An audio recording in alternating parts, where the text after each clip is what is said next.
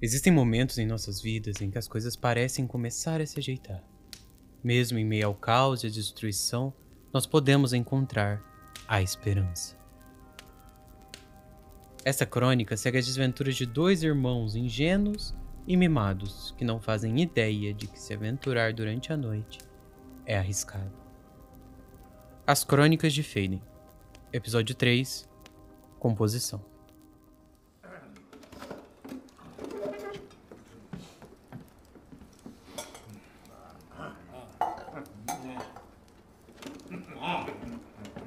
Depois da longa caminhada, os dois irmãos se sentiram protegidos dentro de uma taverna.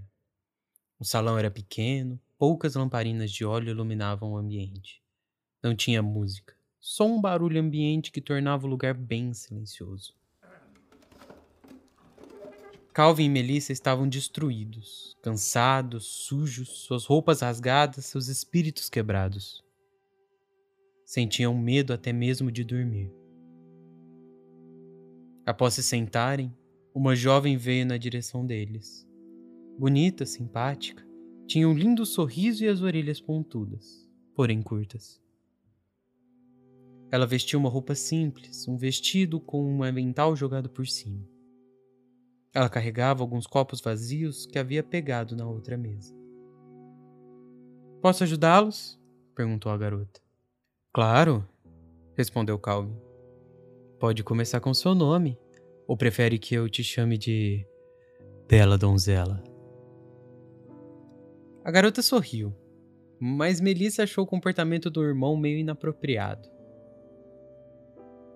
Clientes que deixam uma boa gorjeta podem me chamar de Bela Donzela, mas homens acompanhados costumam medir as palavras. Acompanhado? Eu não, não, não. Não, ela é minha irmã respondeu Calvin, todo atrapalhado. A garçonete ficou corada e riu baixinho. Olhou para Melissa, que confirmou com a cabeça. Me chamo Anne, disse a garçonete. Muito prazer em conhecê-la, bela donzela Anne. Eu sou Roderick. E esta é minha irmã Melissa. Anne olhou para os dois e fez uma leve saudação com a cabeça. Mel olhou para o irmão bem confusa, mas tentou evitar chamar a atenção da Anne. Sorte dela que Calvin era um rapaz atraente e a garota não tirava os olhos dele. Então, o que vão querer? perguntou Anne. O que estão servindo hoje? disse Melissa. Anne se virou para Mel e respondeu com um sorriso. Hoje temos frango assado com ervas da noite e azeite imperial. Certo, então vamos provar este prato. Traga uma caneca de hidromel também, por favor, disse Calvin. Duas, respondeu Melissa. Duas canecas. Calvin olhou para a irmã, um pouco incomodado com aquilo, e disse: Você bebe? E ela respondeu: Hoje sim. Annie confirmou o pedido deles, repetindo tudo, e se virou para a cozinha. Roderick? Sério, Cal? disse Mel inconformada. Eu gostei do nome. Famoso poder.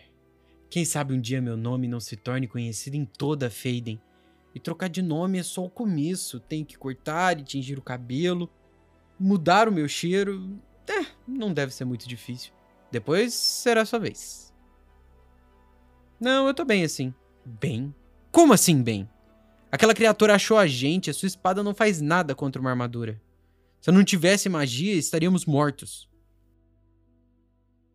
Você acredita que eles conhecem nosso cheiro ou coisas do tipo? Mel, cada um de nós tem uma identidade própria. Uma aura de cor única, que nos cerca como uma assinatura genética, que define quem nós somos. Ao mudar um pouco, nossa aura fica confusa. Ao mudar muito, essa cor se transforma completamente. Mas você não pode ignorar tudo que ficou para trás, Calvin. Calvin está morto. Morreu pelas mãos do imperador em uma pequena vila ao oriente de Faden. Eu sou Roderick um menestrel. Melissa não soube o que dizer. Encarou seu irmão com medo. Seus olhos arregalados tremulavam. Ela sentiu as orelhas queimarem enquanto pensava em tudo que havia ficado para trás. Sua família, amigos, vizinhos. Tudo ficou. Não existe mais. Tudo que existe agora é esperança. Roderick estava de semblante fechado, encarando a irmã que chorava baixinho, de cabeça baixa. Aqui está, disse Anne enquanto servia os pratos e canecas à mesa. Obrigado, respondeu Roderick. Melissa pegou a caneca de hidromel e bebeu um pequeno gole. O doce sabor desceu quente com uma sensação mista que ela não sabia explicar. Era ruim e bom ao mesmo tempo. Ela fez uma careta estranha e Roderick sorriu. no começo assim mesmo. É, depois a sensação ruim passa. Mel deu mais uma golada, uma grande. Respirou fundo, levantou a cabeça e olhou para Anne. Seus olhos estavam vermelhos e um pouco zonzos. Agradeço pela comida, disse Mel. Roderick perguntou o preço, tirou algumas moedas do bolso e deu para a garota. Vocês alugam quartos? Sim, uma moeda de bronze por cada quarto. Posso preparar um banho para vocês também. Temos dois quartos disponíveis. Ah, exatamente o que precisamos, disse Roderick enquanto entregava as moedas para a garçonete. A garota apontou uma pequena escada no canto do salão. Disse ir preparar os banhos e, quando estivesse pronto, os chamaria. Um homem de barba branca e cabelos cinzentos tomou o lugar dela no balcão. Melissa e Roderick seguiram a refeição em silêncio. Demoraram o tempo que precisaram. O clima era triste e intenso. Anne voltou dos quartos, anunciando estar tudo preparado. Ela também se ofereceu para lavar a roupa dos dois. Afirmou ter um lugar especial ao lado do forno a lenha que a roupa secaria bem rápido e não teria risco de queimar. Roderick aceitou a proposta, pois suas roupas estavam em condições deploráveis e o menestrel deveria se vestir muito bem. Mel também concordou. Roupas limpas certamente fariam ela se sentir melhor.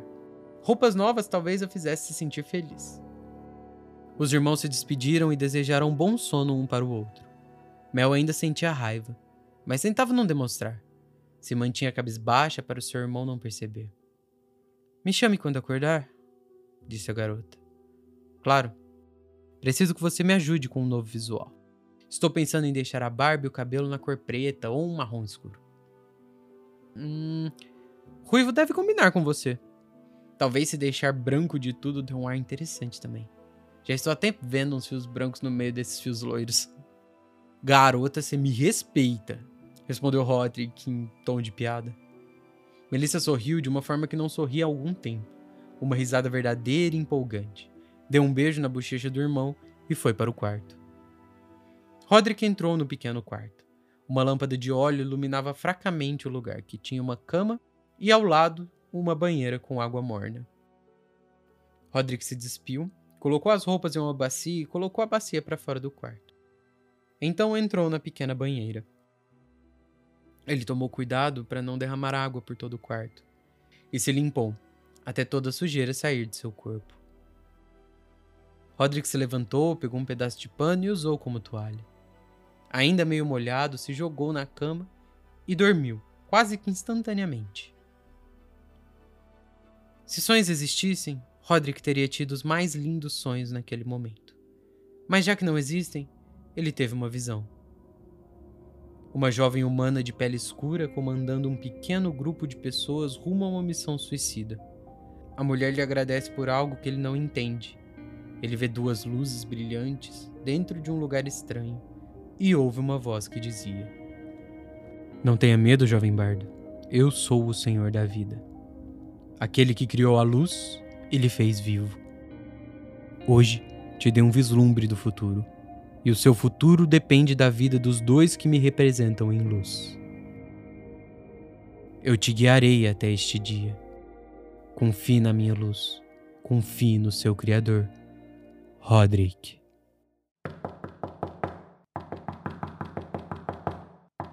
Roderick abriu os olhos. A luz da lamparina ainda estava acesa. Ele olhou para os lados, pegou um short em sua mochila, se vestiu e foi até a porta. Melissa estava do lado de fora, um pouco aflita e ofegante. O que aconteceu, Mel? Eu. Eu tive uma visão, Cal. Digo, Rod. Rod. Roderick. Estranho. Eu também. Vi o futuro e acredito que o Senhor da Vida falou comigo. Com você também? perguntou a garota assustada. Ele. Ele disse ter me escolhido como sua paladina. Disse que abençoaria a minha lâmina e que eu conseguiria expulsar o mal do mundo com um ataque divino. O que ele disse para você? Ele me chamou de Roderick. Mudou oficialmente meu nome. Disse que sou um bardo e me deu uma visão do futuro. Me fez ver dois anjos ou coisa do tipo e disse que guiaria meus passos. E eu senti ele tocar a minha mão. Roderick olhou para sua mão. Na palma dela tinha um símbolo, como de um ramo de uma árvore, com algumas folhas, e ele brilhava levemente.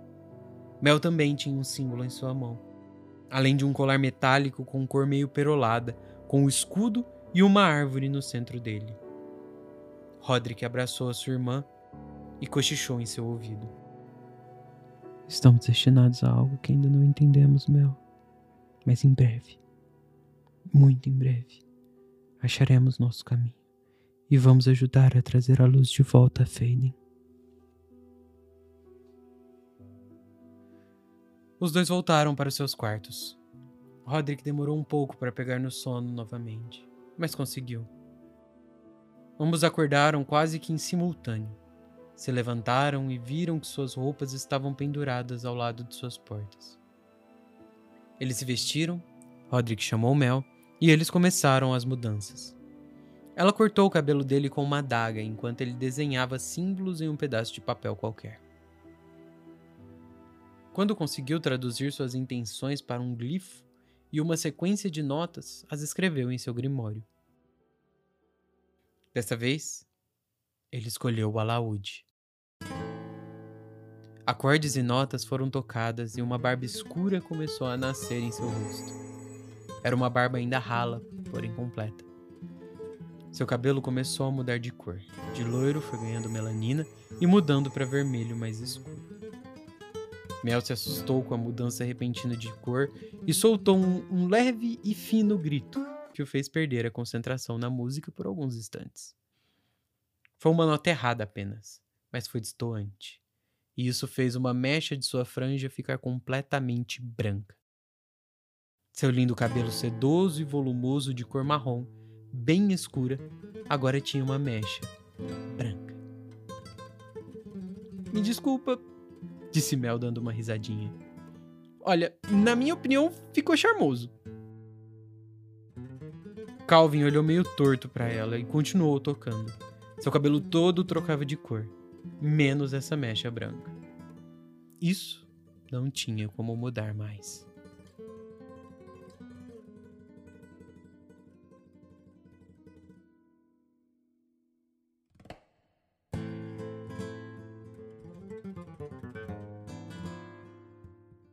E aí, curtiu o episódio? Tem teorias? Acha que coisas podem acontecer em Faden? Vem conversar comigo na minha live. Eu faço lives na Twitch em twitch.tv obemol toda segunda e quinta-feira a partir das 8 da noite. Te espero lá.